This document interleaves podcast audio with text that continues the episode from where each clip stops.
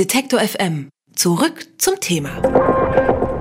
Kennen Sie schon die Lösung für das größte aller Probleme der öffentlich-rechtlichen Rundfunkanstalten? Die Lösung, die das Überleben von ARD und ZDF garantieren soll? Hier ist sie, Funk.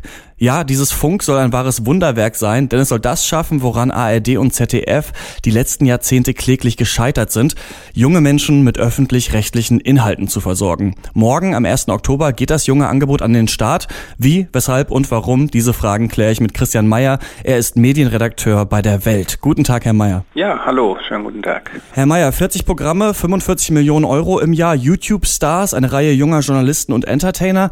Was genau soll dieses Funk eigentlich sein? Ja, das ist sowas wie, wie die öffentlich-rechtliche Wundertüte. In der Tat, Sie haben das in der Anmoderation ja auch schon gut zusammengefasst.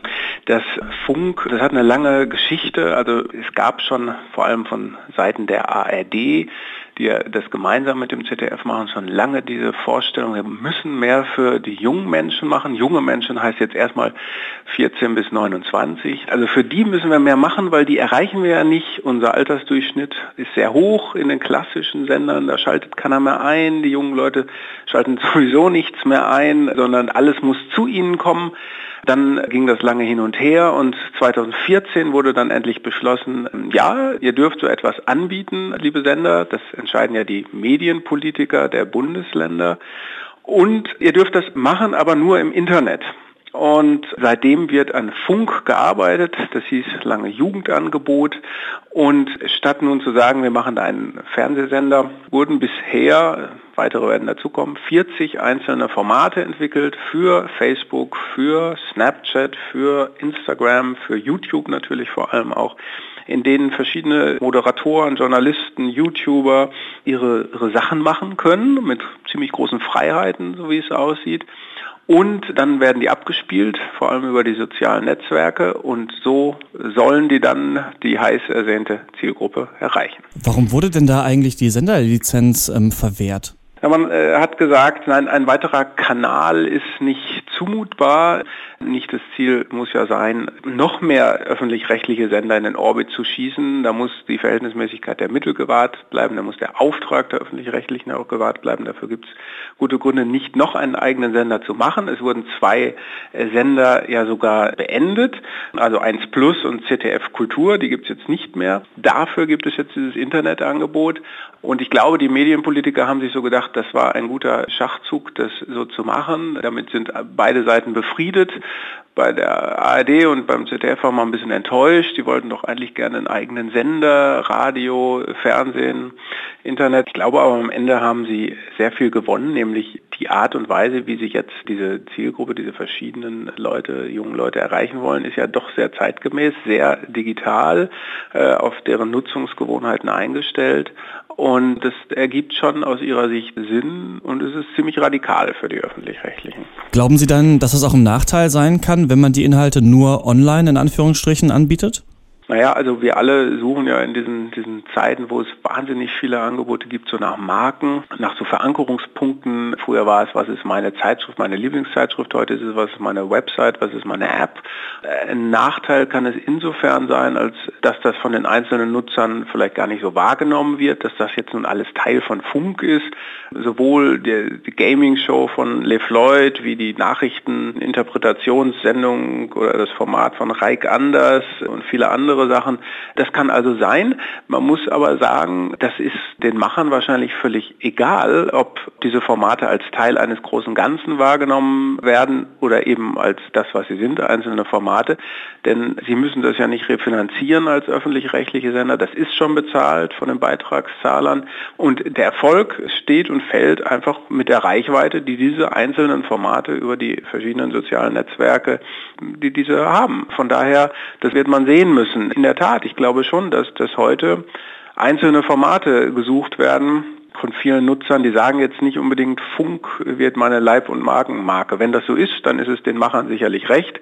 Wenn es nicht so ist und die nur sagen, aber dieses eine Format, das finde ich nun besonders klasse, dann ist ihr Auftrag aus ihrer Sicht erstmal erfüllt. Man hat sich da ja verschiedene YouTuber oder Internetstars auch eingekauft, zum Beispiel, oder auch die Bild- und Tonfabrik, die ja eigentlich das mhm. Neo-Magazin äh, Royal produzieren, mit Florentin mhm. Wild, der dann eine eigene Sendung bekommt, äh, die Rocket Beans, auch Finn mhm. Kliman zum Beispiel. Alles mhm. Leute, die ich zum Beispiel sehr schätze. Ich bin aber mhm. 27. Mhm. Macht die ARD und ZDF sich da so ein Jugendprogramm dann erstmal hauptsächlich doch wieder für Endzwanziger? Also denken Sie, man erreicht auch die 14-Jährigen damit, ähm, die ja, wo auch immer sind auf Snapchat? Ja.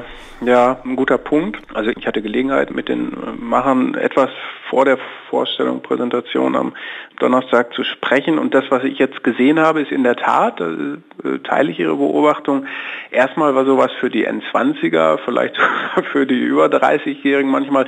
Das äh, ist natürlich immer gegeben, dass man da ein bisschen eine Streuung hat.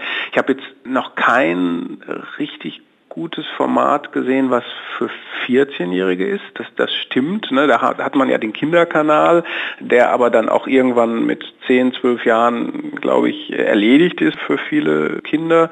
Da gibt es halt so eine Lücke ne? und dann muss man wieder ansetzen. Es wurde versprochen, dass viele weitere äh, Formate so in der Entwicklung sind, dass da noch einiges dazukommen soll, was zum Beispiel Wissen angeht, Dokumentation. Am Anfang sind die Formate, die ich mir angeschaut habe und die schon verfügbar sind, einige davon gibt es ja schon länger, schon sehr auf so Satire, Humor. Wir haben eine starke Meinung, aber äußern die nicht im Sinne eines starren so Tagesthemenkommentars oder so, sondern sind selber natürlich auch immer ironisch und witzig unterwegs. Man will immer satirischen Punkt setzen. Das finde ich ist im Augenblick noch ein recht starkes Übergewicht. Das kann sich ändern und insofern sollte man natürlich auch darauf achten, dass da die Ausgewogenheit da ist, dass es auch was für jüngere Leute gibt. Die Macher sagen, das haben sie getan. Sie haben mit sehr vielen, mit der Zielgruppe gesprochen, also mhm. Schulklassen eingeladen, die gefragt, was wollt ihr?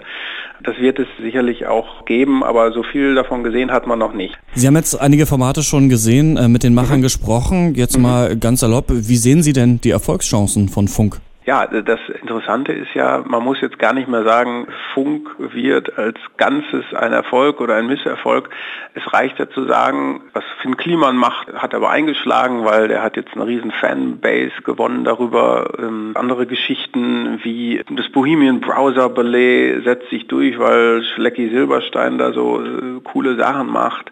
Also deswegen ist es ganz klar, wie bei jedem anderen klassischen Sender auch, es wird davon einiges funktionieren, anderes wird nicht funktionieren und schnell wieder in der Versenkung verschwinden, weil es keinen interessiert. Und anders als einen ganzen Sender, den man ja nicht in der Regel ja nicht abschaltet, werden diese Formate dann einfach verschwinden und es wird neue dafür geben. Und das, den unschätzbaren Vorteil, den die Macher von Funk haben, ist ja auch, das ganze Projekt ist politisch gewollt, abgesegnet und deswegen wird das auch jetzt nicht im nächsten Jahr verschwinden, nur weil ein paar Formate nicht funktioniert haben. Das ist der Vorteil des ganzen Projekts, macht es aber sagen auch ein bisschen angreifbar, weil man natürlich sagt, für wen macht ihr das hier eigentlich und habt ihr überhaupt Erfolg? Und das wird man sicherlich auch messen können und dann äh, wird man auch sagen können, gibt es eine Mehrheit dieser Formate, die tatsächlich funktioniert und ankommt oder ist das Ganze la polar, wir behaupten hier mal, wir machen was für junge Leute und eigentlich geht es denen sozusagen am Arsch vorbei. ARD und ZDF haben endlich ihr heiß ersehntes Jugendangebot enthüllt. Es heißt Funk und geht morgen an den Start. Über die Hintergründe des Programms habe ich mit Christian Meyer geredet. Er ist Medienredakteur bei der Welt. Vielen Dank für das Gespräch. Sehr gern. Alle Beiträge, Reportagen und Interviews können Sie jederzeit nachhören im Netz auf detektor.fm.